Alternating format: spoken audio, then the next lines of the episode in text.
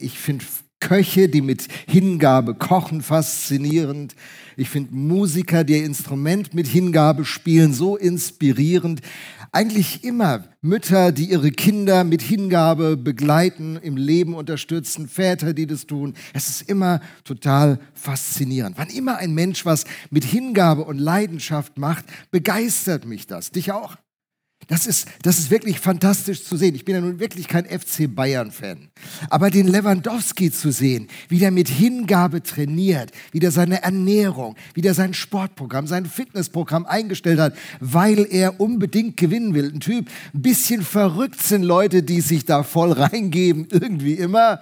Also ein bisschen verrückt finde ich ihn auch. Aber wenn er dann so fantastische Ergebnisse an den Tag bringt, wenn er so großartige Leistungen abliefert, dann ist das faszinierend. Also mich fasziniert das.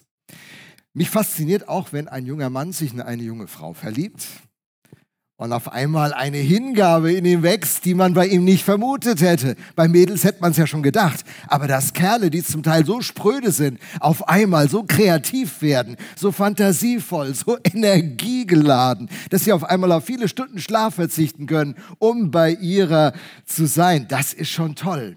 Was mich aber noch mehr fasziniert, sind äh, Ehepaare, die 30, 40 und 50 Jahre miteinander verheiratet sind und immer noch voller Leidenschaft, voller, voller äh, Hingabe füreinander sind. Wo man spürt, wow, die zwei, die sind wie Pech und Schwefel. Na, das ist nicht das tollste Bild, aber das war immer die Vokabel bei uns zu Hause, wenn zwei ganz eng beieinander waren. Und wir haben in diesem Monat haben wir die Frage gestellt, wie man Kurs halten kann und haben von David ganz viel gelernt. Und David war jemand, der mit voller Hingabe gelebt hat, oder? Dieser David, der war ganz besonders. David, wir haben ihn entdeckt als den Hirten. Und das ist ein Typ, der war ja der jüngste seiner Familie, wo man sagen könnte, ja, und den schickt man dann auf die Weide raus. Und das ist halt so ein Hirte. Aber der hat seinen unbedeutenden Hirtenjob, den die anderen nicht machen wollten, den hat er mit so einer großen Leidenschaft gemacht, dass er die Löwen und die Bären besiegt hat, die die Herde anfallen wollten. Und dann sind wir David als Musiker begegnet. Und der hat nicht nur irgendwie auf seiner Klampfe ein bisschen rumgezupft, der hat so gut sein Instrument gelernt, dass es bis in die höchsten Kreise Israels bekannt wurde. Und dann hat er für den König als Hofmusiker gespielt und hat ganz viele Lieder geschrieben. David. Wir haben gesehen, dass David nicht nur ein klasse Hirte und ein super Musiker war, sondern ein genialer Freund. Lydia und ich haben euch das in dieser ersten Predigt der Reihe gezeigt. So ein genialer Freund, dieser David, wie der mit Jonathan umgegangen ist. Mann, wer will nicht so einen Freund haben? Und äh, er hat in Jonathan natürlich auch so einen tollen Freund gefunden. Heidi hat uns gezeigt, dass der, dass, der, dass der David ein ganz mutiger Typ geworden ist, weil er Routinen in sein Leben hineingebracht hat, die ihm geholfen haben in den Krisen seines Lebens. Als er dann dem Goliath gegenübersteht, dann ist der Typ handlungsfähig, der ist schnell im Kopf und schnell in seinem Verhalten. Der weiß, wie er in so einer Situation reagieren und sich verhalten kann. David, ein super Typ.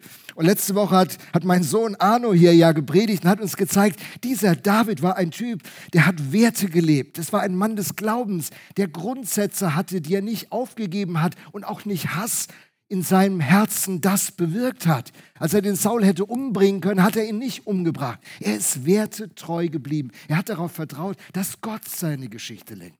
Dieser David hat mit voller Hingabe gelebt. Würdet ihr da übereinstimmen? Mann, so ein David ist so ein klasse Typ, oder? Und David ist ein Schattenbild auf Jesus. Man muss wissen, im Alten Testament, in, in vielen der, der Personen, die uns vorgestellt werden, da wird, wird, wird, werden Wesenszüge von Jesus wie Schatten ein Stück deutlich. Und David ist ein Schattenbild auf Jesus. Jesus ist äh, in dem Leben von David ein Stück zu erkennen. Und wenn wir das Leben von Jesus betrachten, müssen wir sagen, dieser Jesus, der den christlichen Glauben begründet hat, dessen Charakteristikum ist Hingabe. Der christliche Glaube überhaupt ist in dieser Vokabel Hingabe zu fassen. Hingabe, völlige Hingabe ist ein Grundwort des Glaubens. Wenn man den christlichen Glauben verstehen will, ich weiß nicht, wo du auf deiner geistlichen Reise stehst, aber wenn man den christlichen Glauben verstehen will, muss man die Vokabel völlige Hingabe begreifen. Und die studieren wir heute Morgen etwas. Und ich habe eine Menge Bibeltexte mitgebracht. Und heute brauche ich dein, dein, dein wachestes Gehirn, das du anbieten kannst. Und ich hoffe, dass ich dich nicht abhänge in der Predigt. Aber manchmal muss man in der Predigt auch richtig tief bohren. Und das machen wir mal heute. Seid ihr bereit? Okay, wir steigen ein. Hey, von Jesus, von Jesus ist gesagt, dass er in die Welt kam und viele haben das noch nicht ganz verstanden, was der Apostel Paulus in 2. Korinther 5 sagt. 2. Korinther 5, Vers 19. Das sagt der Apostel, denn Gott ist durch Christus selbst in die Welt gekommen. Gott ist durch Christus selbst in die Welt gekommen. Wer Jesus Christus sieht, sieht Gott. Sieht den Schöpfer, sieht den Vater, sieht den Ursprung aller Dinge, sieht den, der alles erhält und den, auf den alles zuläuft. Jesus Christus in ihm ist Gott zu erkennen. Denn Gott ist durch Christus selbst in diese Welt gekommen und hat Frieden mit ihr geschlossen, indem er den Menschen ihre Sünden nicht länger anrechnet. Gott hat uns dazu bestimmt, diese Botschaft der Versöhnung in die ganze Welt zu verbreiten. So, die, die Idee von Gott mit Jesus war, Versöhnung zu bringen. Der Mensch hatte sich von Gott distanziert. Nicht Gott hat ein Problem mit Menschen, sondern die Menschen hatten ein Problem mit Gott. Wir wollen nicht, dass dieser über uns König sei. Wir wollen selber Gott sein. Wir wissen schon selber, wie Leben funktioniert. Wir brauchen niemanden, der uns sagt, wie wir es machen sollen. Und so hat sich der Mensch von Gott distanziert. Gott ist abgelehnt worden, aber Gott wollte nicht mit dieser Ablehnung leben. Er kommt in Christus in seine Schöpfung. Der Schöpfer kommt in seine Schöpfung und begegnet uns auf Augenhöhe. Und sein Ziel ist nicht Gericht, die bösen Menschen ihnen endlich mal sagen, was Sache ist. Und ich, und ich weiß, dass das Herz unseres Gottes mit den Umständen der Kriege, und hier ist einer mal uns nahe in der Ukraine, aber wie viele Kriege und Kriegswirren sind zurzeit auf diesem Globus? Experten sagen, zwischen 70 und 80 solcher Konflikte, sie sind halt nicht in unserem Fokus, sie berühren uns nicht so sehr. Aber diese Welt ist nicht in dem Zustand, wie sie sein sollte. Und Gott hätte allen Grund zu sagen, was habt ihr mit meiner Schöpfung gemacht? Aber er macht es nicht. Er kommt mit dem Versöhnungsangebot, das ihn richtig was kostet. Volle Hingabe wird Jesus leben und dieses Versöhnungsangebot real zu machen, dass es nicht nur ein Satz in irgendeinem schlauen Buch bleibt. Und äh, das ist die Haltung, die Haltung, mit der Jesus kam. Und Paulus schreibt dann in Philippa 2, Vers 5 bis 8, das ist die Haltung, die euren Umgang, er spricht jetzt zu Christen, miteinander bestimmen soll. Es ist die Haltung, die Jesus Christus uns vorgelebt hat. Er, der Gott in allem gleich war und auf einer Stufe mit ihm stand, nutzte seine Macht nicht zu seinem eigenen Vorteil aus. Hey, wenn du diesen Satz liest, man, da muss doch bei dir jetzt gerade eine Geschichte losgehen. Er nutzt seine Macht nicht zu seinem eigenen Vorteil aus. Herr Trump, Herr Putin. Wie heißen die Mächtigen unserer Zeit? Macht ist Menschen von Gott gegeben, um sie nicht zu ihrem eigenen Vorteil auszunutzen, um nicht Unterdrückung und Gewalt und Hass zu schüren. Das ist die Gesinnung, mit der Jesus am Start ist. Im Gegenteil, und dann wird uns das Herz unseres Gottes gezeigt. Er verzichtete auf alles seine Vorrechte und stellte sich auf dieselbe Stufe wie ein Diener. Er wurde einer von uns. Ein Mensch wie andere Menschen. Deswegen übersehen so viele in Jesus das Besondere. Sie erkennen Gott nicht in der Person Jesus, weil er einer von uns geworden ist. Ein Mensch wie alle anderen Menschen. Und man denkt, dieser Jesus ist auch nur ein Mensch, ein Religionsstifter wie die anderen. Aber dass Gott in ihm zu sehen ist, dass Gott selber, der Schöpfer in seine Schöpfung kommt, das kann man leicht übersehen. Und das war sein Programm. Er wollte nicht als der Herrscher, als der Mächtige, als der Unterdrücker, wo man kommt und zittert wie Espenlaub und denkt, wow, wow, wow, hoffentlich kriegt er nicht mit, was in meinem Leben läuft, sonst, sonst bin ich verratzt, sonst ist aus mit mir. Das war nie sein Wunsch. Er ist gekommen, er ist einer von uns geworden. Ein Mensch wie alle anderen Menschen. Aber er erniedrigte sich noch mehr. Im Gehorsam gegenüber Gott, nahm er sogar den Tod auf sich. Er starb am Kreuz wie ein Verbrecher. Kein Römer, kein römischer Bürger musste am Kreuz sterben. Die Barbaren, die nicht römischen Völker haben ihre Gegner brutal an diesem Kreuz hingerichtet. Das Kreuz eine der schlimmsten Hinrichtungsarten, die die Geschichte der Menschheit je gekannt hat. Und diesen Tod, den hat Jesus auf sich genommen, volle Hingabe volle Hingabe. Und als die Juden das gehört haben, die fanden das skandalös. Da sagt der Apostel Paulus in 1. Korinther 1, ab Vers 23, ich sagte ja, viele Bibelstellen gibt es heute. Wir aber verkünden den gekreuzigten Christus als den von Gott versprochenen Retter.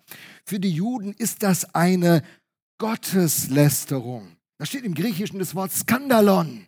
Das ist ein Skandal, was da passiert. Das ist unmöglich. Das passt nicht zusammen. Unsere islamischen Mitbürger, wenn die hören, dass wir an einen Gott glauben, der sich opfert am Kreuz, das ist ein Skandal für ihren Glauben. Gott ist mächtig. Gott hat alles in der Hand. Er zermalmt seine Feinde. Er ist doch nicht der, der am Kreuz sich hinrichten lässt. Was ist das für ein Gottesbild? Skandal im Sperrgebiet. Was ist hier los?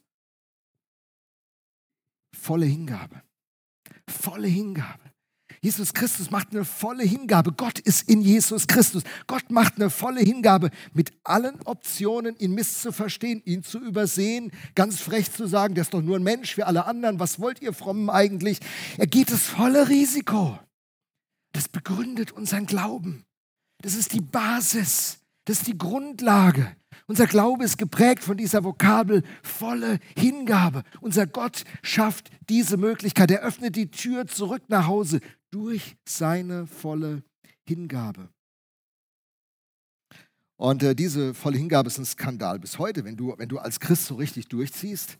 Also als ich Christ geworden bin 1979, habe ich richtig durchgezogen. Da haben sogar die Leute in meiner charismatischen Baptistengemeinde gesagt, so, muss man es denn so übertreiben wie der Lothar?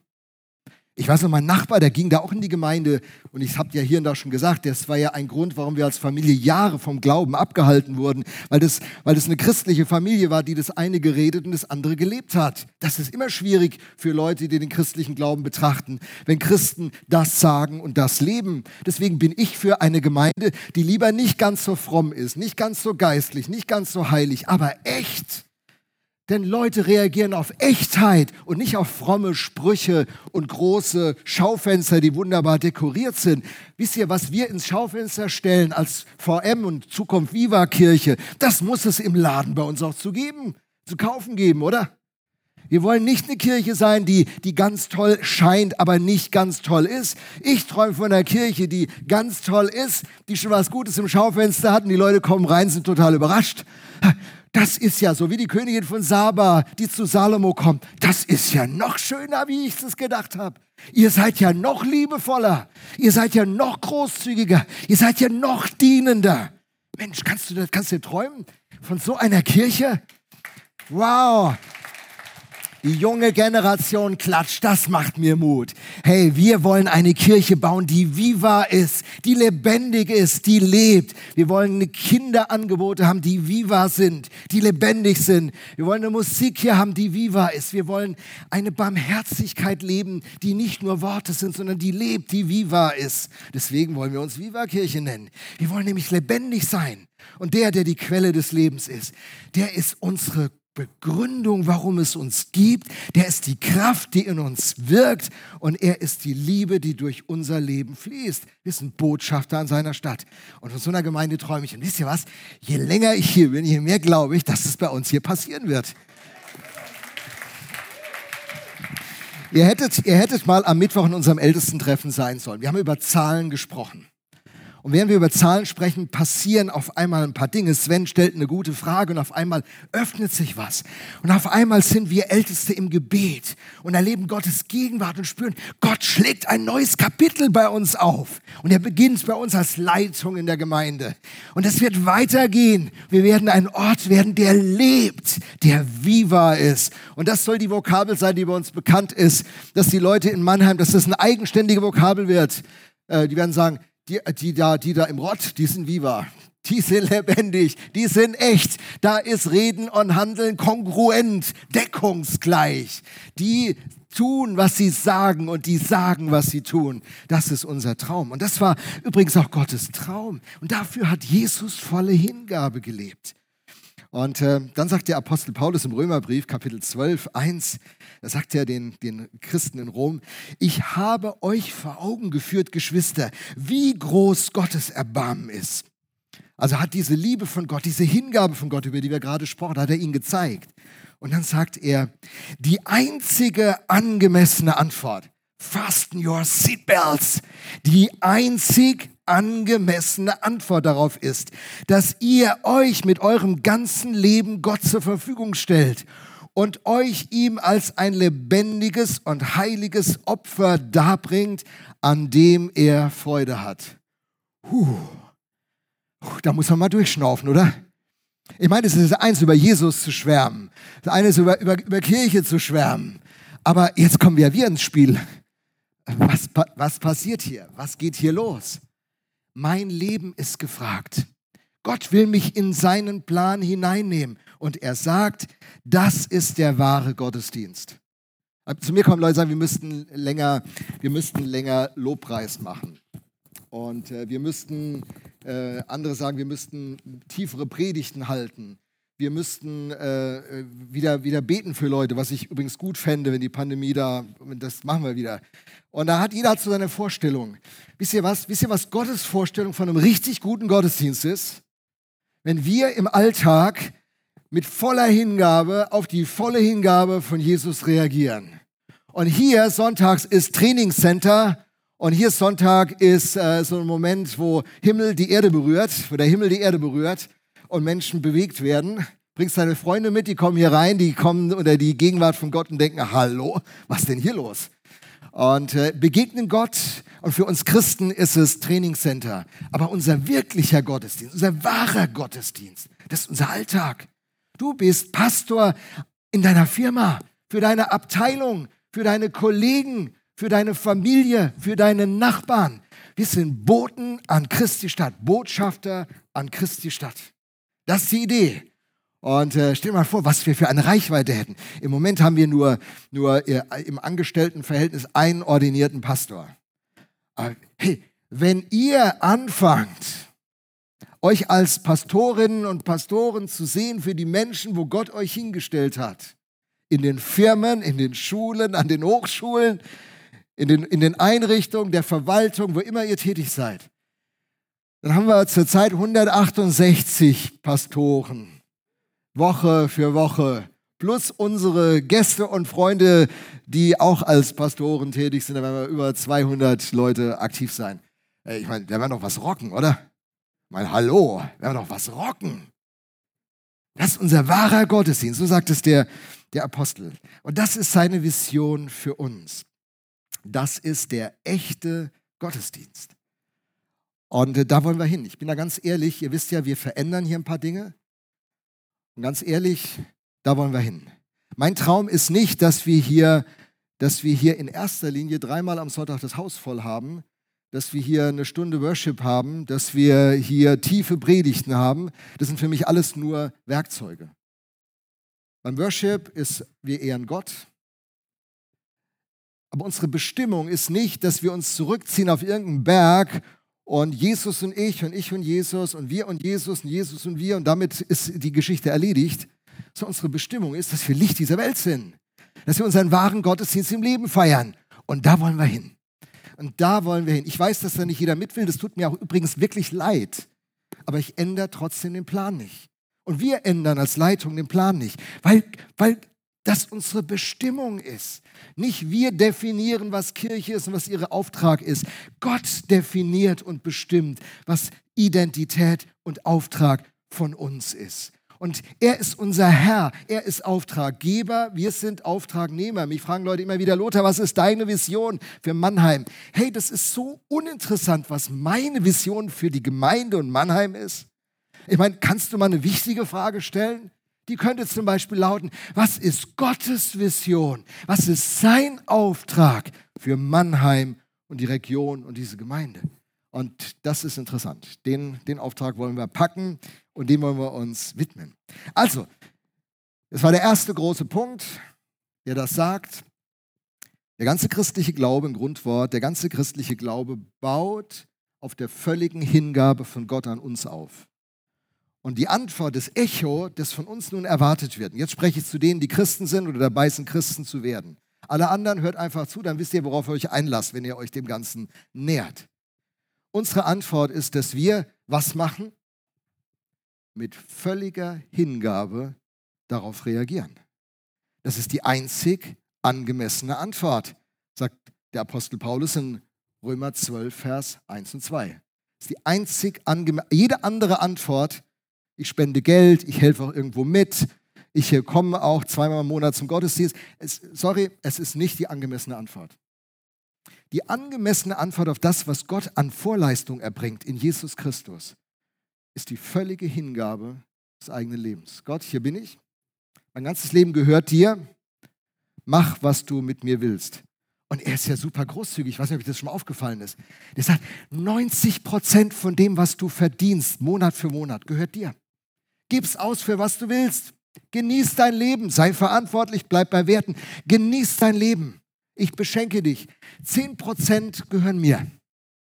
Du lebst schließlich in meiner Welt, du atmest meine Luft, du trinkst mein Wasser, du hast meine Kraft, du machst das Ganze mit, dein, mit meiner Intelligenz, du hast meine Talente bekommen, ich habe dich komplett ausgestattet, ich habe geliehen. Ähm, 10% für mich, da zeigst du einfach, dass du mich ehrst und ernst nimmst und 90% für dich. Was ist das für ein Deal? Stell dir mal vor, du wirst ein Unternehmen angestellt, wo der Chef sagt, hör mal, 90 Prozent vom Umsatz gehört dir, 10 Prozent für mich. Ich würde ja so gleich den Job wechseln. Also nee, nicht wirklich. Ich habe ich hab den besten Job. Ich werde ich werd den nicht wechseln. Wäre ich ja dumm. Aber hey, überleg mal. Daimler würde das für Benz. Sven, Benz würde sagen, 90 Prozent vom Gewinn für dich, 10 Prozent für die Firma. Krass, oder? Wird man denken, das kann nicht wahr sein. Das ist zu schön, um wahr zu sein. Und so macht es der Schöpfer mit seiner Schöpfung. Und dann fragen mich Leute, brutto oder netto? Ja, was ist denn das für eine blöde Frage? Weißt du was, ich lebe seit 40 Jahren nach dem Prinzip, spende, spare, lebe vom Rest. Ich spende 10% von meinem Bruttoeinkommen, ich spare 10% von meinem Bruttoeinkommen und von 80% lebe ich. Klar, manchen Urlaub ging da nicht, manche Anschaffung auch nicht. Aber weißt du was, ich bin ja der Gewinner. Ich bin ja der Gewinner. Ich weiß ja, wo die Kiste hinläuft. Denn jede diese 10% Anlage, die ich leiste, die finde ich ja wieder. Du kannst Gott ja gar nichts schenken. Das ist ja, das ist ja die Substanz, die er nimmt, mit der er multipliziert. Und er beschenkt mich schon in diesem Leben und im ewigen sowieso. Völlige Hingabe. Oh, Kraus, das ist nicht gut. Das ist nicht gut, was du jetzt gerade gepredigt hast. Das ist nicht gut. Wisst ihr, weil in unserer Gemeinde von den Mitgliedern geben 53 Prozent unserer Mitglieder überhaupt was. 47 Prozent leben auf Kosten der 53 Prozent. Ja, wir haben das jetzt mal analysiert. Übrigens, äh, ein Argument kannst du gleich stecken lassen, immer, ich gebe meinen Beitrag ins Opfer. Weißt du, wie groß das Opfer jeden Sonntag sein müsste, wenn alle, die mir sagen, dass sie ihren Beitrag ins Opfer geben, ins Opfer geben würden? Oh, ihr lacht ja gar nicht. Völlige Hingabe. Die Frage ist, ob wir wirklich unser Leben hingeben.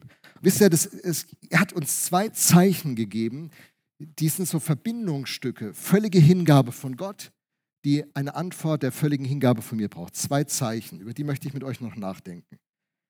Zwei Zeichen. Das eine Zeichen ist die Taufe und das andere Zeichen ist das Abendmahl. Die Konsequenz, die der Glaube mit sich bringt, der völligen Hingabe von Gott, soll völlige Hingabe von uns sein. Es ist wie bei einer Hochzeit. Weißt du, der Tag der Hochzeit ist ein fantastischer Tag. Übrigens, viele junge Leute investieren viel mehr, dass dieser Tag genial wird. Gruß an Amerika. Und so wenig, dass ihre Ehe gut wird. Das sagen Leute, ich habe keine Zeit für Ehevorbereitung. Schade für dich. Schade für dich. Da wird der Tag genial und die Ehe mittelmäßig. Ich hätte es lieber so, lieber einen mittelmäßigen Hochzeitstag und eine geniale Ehe. Eins, zwei, drei. Ich weiß, heut, heut, heute ist eine herausfordernde Predigt. Ich weiß das. Du musst mich deswegen auch nicht mögen. Ich bin berufen, die Wahrheit des Evangeliums so zu sagen, wie sie Gott mir deutlich gemacht hat. Und ich weiß, dass die Ältesten das mit mir tragen. Das ist mein Job. Und mal findest du das gut und mal nicht. Ich kann es nicht ändern. Ich würde es toll finden, du würdest es immer gut finden. Aber manchmal muss man etwas, sich an etwas stoßen, damit ein Prozess in Gang kommt. Dann ist es gut. Also es ist ja so ein bisschen mal so ein, so ein Family Talk. Alle, die ihr als Gäste da seid, ich bitte euch um Verständnis. Ab und zu muss man auch mal einen Family Talk machen. Aber das ist ja genug dabei, um Einblick zu kriegen, die Family. Okay, also. Die Taufe ist wie der Tag der Hochzeit. Das Abendmahl ist wie eine lebenslange Ehe. In der Taufe, ja, was passiert da eigentlich? Also die Taufe ist ein Begräbnis. Taufe ist ein Begräbnis. Du musst sterben, damit du lebst. Das ist die Botschaft des christlichen Glaubens. Du musst sterben, damit du lebst. Wenn du nicht stirbst, wirst du nicht leben. So, so schlicht ist es. Beginnt mit einem Begräbnis. Und äh, wenn man jemanden begrabt, begraben muss, dann ist äh, in aller Regel ein Todesfall vorausgegangen. Sind wir uns da einig? Begraben werden sollten nur Leute, die einen Todesfall durchlebt haben. Wenn man Leute begräbt, die nicht gestorben sind, haben wir ein Problem, sind wir Mörder. Nicht gut, ne? Haben das alle verstanden? Nicht gut.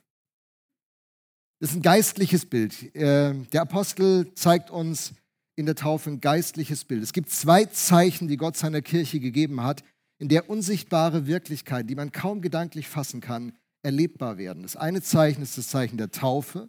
Die Taufe bezeugt etwas und das Abendmahl bezeugt etwas. Das sind die beiden Zeichen. So, ähm, also begraben werden. Begraben werden, da sind wir uns einig, muss jemand, darf jemand nur, wenn er gestorben ist. Und so kommen wir also zu dem Satz, du musst sterben, damit du lebst. So, wie ist das? Wann stirbt in diesem Bild nun jemand, der Christ wird? Der Apostel Paulus sagt in Galater 2, 19 und 20, ich bin mit Christus gekreuzigt. Nicht mehr bin ich es, der lebt, nein, Christus lebt in mir. Solange ich noch dieses irdische Leben habe, lebe ich im Glauben an den Sohn Gottes, der mir seine Liebe erwiesen und sich selbst für mich hingegeben hat. Ich habe dir den Begriff sich selbst für mich hingegeben, diese Hingabe, diese völlige Hingabe. Und äh, sagt, weil Jesus sich völlig hingegeben hat, weil ich darin die Liebe von Gott erkannt habe und diese Liebe von Gott mich gepackt habe, habe ich mich darauf eingelassen. Und ich erkenne den Tod am Kreuz, den Christus gestorben ist, das, der ist an meiner Stelle gestorben. Das wäre mein Platz gewesen. Das wäre das, der verdiente Lohn für meine Schuld. Bibel nennt es Sünde. Sünde heißt Trennung. Der Mensch ist getrennt von Gott, lebt autonom von Gott. Und diese Selbstherrlichkeit, wie viele Menschen in unserer Gesellschaft sind selbstgerecht? Sie wollen nicht, dass Gott sie gerecht spricht, sie sprechen sich selbst gerecht. Ich bin doch schon okay. Guck mal, ich bin klug, ich habe eine tolle Ausbildung, ich habe Titel erworben, ich habe ein schönes Haus, ich habe ein gutes Bankkonto, ich äh, tue Recht und scheue niemand, ich zettel keinen Krieg an, also ich bin ja nicht wie Putin oder, oder andere. Aber weißt du, wie niedrig muss der Maßstab eines heiligen Gottes sein, dass ein heiliger Gott und ich, dass wir auf Augenhöhe sind? Wie niedrig muss der Maßstab der Heiligkeit von Gott sein? dass wir uns treffen. Wir, wir werden einem heiligen Gott nicht gerecht. Das macht uns zum Sünder. Wir sind getrennte. Sünde ist zunächst kein moralischer Begriff. Sünde ist ein Beziehungsbegriff. Da ist was auseinandergegangen, was eigentlich zusammengehört. Und dann sagt der Apostel, ich bin mit Christus gekreuzigt. Dieser Tod war mein Tod. An diesem Platz hätte ich sein müssen. Und dann sagt der Apostel in Römer 6, Vers 6 und 7, was wir verstehen müssen, so interessant, wie er das formuliert, ne? hey, das musst du verstehen. Verstehst du das? Was wir verstehen müssen, ist dies. Der Mensch, der wir waren, als wir noch ohne Christus lebten, ist mit ihm gekreuzigt worden, damit unser sündiges Wesen unwirksam gemacht wird und wir nicht länger der Sünde dienen. Denn wer gestorben ist, ist vom Herrschaftsanspruch der Sünde befreit. Du musst sterben, damit du lebst. Sein Tod am Kreuz ist mein Tod. Sein Tod am Kreuz ist mein Tod. Jesaja kündigt das schon an. Jesaja 53, Vers 4 und 5. Wir aber dachten, dieses Leiden, diese Leiden seien Gottes gerechte Strafe für ihn, für Jesus. Wir glaubten, dass Gott ihn Schuld schlug und leiden ließ, weil er es verdient hatte. Vers 5, doch er wurde blutig geschlagen, weil wir Gott die Treue gebrochen hatten. Wegen unserer Sünden wurde er durchbohrt. Er wurde für uns bestraft. Und wir?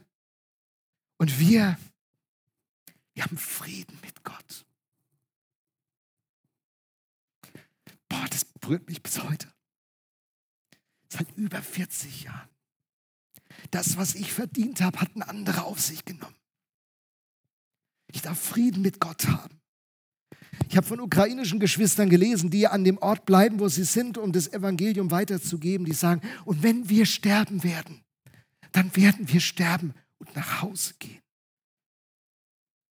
Was ist das für eine, eine, eine, Überzeugung, eine Liebe, eine Hingabe? Wenn du nur dieses eine Leben hast, dann musst du immer an diesem Leben krampfen. Wenn Krebs kommt, wenn Not kommt, wenn Krieg kommt, du musst immer krallen. Aber wenn du geborgen bist in diesem Gott, wenn die Schuld vergeben ist und die Sünde getilgt, Frieden mit Gott, werden erwartet, sind erwünscht und es gibt einen Platz für uns. Was für eine wunderschöne Botschaft. Du bist auf der Flucht, aber es gibt einen Platz für dich, es gibt eine Zukunft. Wow. Und da beginnt dieser Tausch. Das christliche Leben beginnt mit diesem Tausch. Ein christliches Leben beginnt nicht damit, dass deine Eltern in die Kirche gingen. Ein christliches Leben beginnt nicht damit, dass du irgendwie eine Veranstaltung besucht hast. Das christliche Leben beginnt mit diesem Tausch. Und so stirbt der Mensch in diesem übertragenen Bild. Gott, ich gebe mein altes Leben ohne dich an dieses Kreuz. Dein Tod ist mein Tod. Ich bin mit Christus gekreuzigt. Da bin ich gestorben. Da bin ich gestorben. Und es kommt zu diesem Tausch. Und dann kommt die Beerdigung. Aber bevor wir zur Beerdigung kommen, will ich uns zeigen, wie die ersten Christen das den ersten Zuhörern dann erklärt haben. Apostelgeschichte 2, 37 bis 39. Petrus hält seine erste öffentliche Predigtag von Pfingsten, Geburtsstunde der Gemeinde, Kommen des Heiligen Geistes. Die erste Gemeinde gibt es noch gar nicht, das sind die Zuhörer zusammen und Petrus predigt, erklärt ihnen alles, was da passiert ist. Und dann heißt es, als sie aber das hörten, drang es ihnen durchs Herz und sie sprachen zu Petrus und den anderen Aposteln, was sollen wir tun, ihr Brüder? Petrus aber sprach zu ihnen, tut Buße und jeder von euch lasse sich taufen auf den Namen Jesu Christi zur Vergebung eurer Sünden und ihr werdet die Gabe des Heiligen Geistes empfangen. Und das war die Botschaft, die Jesus von Anfang an gegeben hat. Tut Buße, denn das Reich Gottes ist nahe herbeigekommen. Glaubt dem Evangelium, der guten Nachricht, dass Gott nicht verurteilen will, sondern liebt und sich selbst in völliger Hingabe verschenkt. Das ist die Botschaft, das, ist, das begründet den Glauben. Nicht tun, sondern getan ist die Kernvokabel des Glaubens. So erklärt er das ihnen. Was ist da passiert? Sie hören und in Römer 10, Vers 14 äh, schreibt der Apostel, an ihn glauben kann man nur, wenn man von ihm gehört hat. Deswegen müssen wir als Gemeinde predigen und es verkündigen, den Kindern, den Jugendlichen, den Erwachsenen, in allen Settings, mit unserem ganzen Leben. Leute müssen es hören. Und wenn du es hörst, dann kann Glaube entstehen. Und so war das, die hörten ihn. Tausende hörten ihn an diesem Tag. Und dann ist ihr Herz berührt. Es drang ihnen durchs Herz. Und dann, dann nicht. Und die Oma drängte, jetzt mach mal endlich, lass dich mal taufen. Jetzt geh mal vor beim Altarruf, bekehr dich mal endlich. Das heißt da nicht. Die hören es, es dringt ihnen durchs Herz und sie sind bewegt. Christlicher Glaube entsteht, wo das Herz getroffen wird von den guten Worten Gottes. Und da, da weckt, da weckt, da erwacht, erwacht was. Und dann fragen sie, was sollen wir tun? Nicht ein anderer drückt, du musst. Wie viele Christen auch in unseren freikirchlichen Settings haben Leute gedrückt. Und weißt du was, wenn du Leute drückst, dann drückst du sie weg. Du musst sie ziehen durch dein Leben, das überzeugend ist. Liebe gewinnt Herzen. Und, äh, und dann fragen die, und Petrus natürlich dankbar sagt, danke, dass ihr mir diese Frage stellt. Hammerfrage. Super. Und dann sagt er ihnen das, was er von Jesus gelernt hat. Erstens, tut Buße, kehrt um. Sterbt mit Christus am Kreuz in diesen anderen späteren Ausführungen deutlich. Sterbt mit Christus am Kreuz. Sterbt. Dann lasst euch taufen, werdet begraben. Und dann aufersteht aus diesem Begräbnis, denn der Christ bleibt nicht im Taufwasser. Er kommt wieder hoch, das neue Leben. Und dann erfüllt ihn der Heilige Geist und dann ist die Kraft da, anders zu leben in dieser Welt. Und das ist die Idee, das ist die Idee der Taufe. So sagt es dann Paulus in Römer 6, Vers 3 bis 4. Oder wisst ihr nicht, hey, wisst ihr nicht, was die Bedeutung der Taufe ist? Leute, wisst ihr nicht, dass alle, die wir auf Christus Jesus getauft sind, in seinen Tod, die sind in seinen Tod getauft. Wir sind ja mit ihm begraben durch die Taufe in den Tod, auf das, wie Christus auferweckt ist von den Toten durch die Herrlichkeit des Vaters, so auch wir in einem neuen Leben wandeln alte Worte. In Kolosser 1, 2, Vers 12 heißt es, ihr wurdet zusammen mit ihm begraben, als ihr getauft wurdet. Heike nicht, wir haben vor einer Zeit mal Urlaub gemacht ähm, auf Rhodos. Wir mögen die Insel sehr. Wer war schon mal auf Rhodos? Ah, lohnt sich. Rhodos ist eine sehr schöne Insel. Und da sind wir auf das, zu dem Kloster Philirimos gegangen. Und dann sehen wir da in diesem orthodoxen, griechisch-orthodoxen Kloster, sehen wir ein Baptisterium im Vorbereich dieses Klosters. Und das seht ihr hier dargestellt in Form eines Kreuzes. Und die Leute sind reingegangen und dieses Begräbnis durch Untertauchen richtig deutlich zu machen, so haben die Orthodoxen da getauft. Ich habe das fotografiert und gedacht, ein super Bild, das das deutlich macht. Wir sind mit ihm begraben worden, als wir getauft wurden. Ich weiß, dass es zur Taufe viele Fragen gibt und viele unterschiedliche Thesen im Raum stehen. Ich habe eine Seite, die heißt kurzimpulse.info, www.kurzimpulse.info. Da habe ich ganz viele dieser konkreten Fragen in kurzen Einheiten von sechs bis acht Minuten aufgegriffen und äh, beleuchtet. Teilweise auch wissenschaftliche Artikel drin, genau untersucht, Eukos-Faktoren, was man alles da immer wieder hört. Das sind so 20 kurze Einheiten, die ganz, ganz viele der Fragen beantworten, weil diese Fragen mir seit 40 Jahren begegnen. Und einige Texte, die das nochmal äh, wunderbar, wunderbar beleuchten. Und wenn du sagst, boah, Thema Taufe, da, da rollen sich mir die Fußnägel auf, wenn ich das höre, äh, aber du hast keine Vorurteile, sondern willst da mal dir einen Überblick verschaffen, rate ich dir, geh auf die Seite.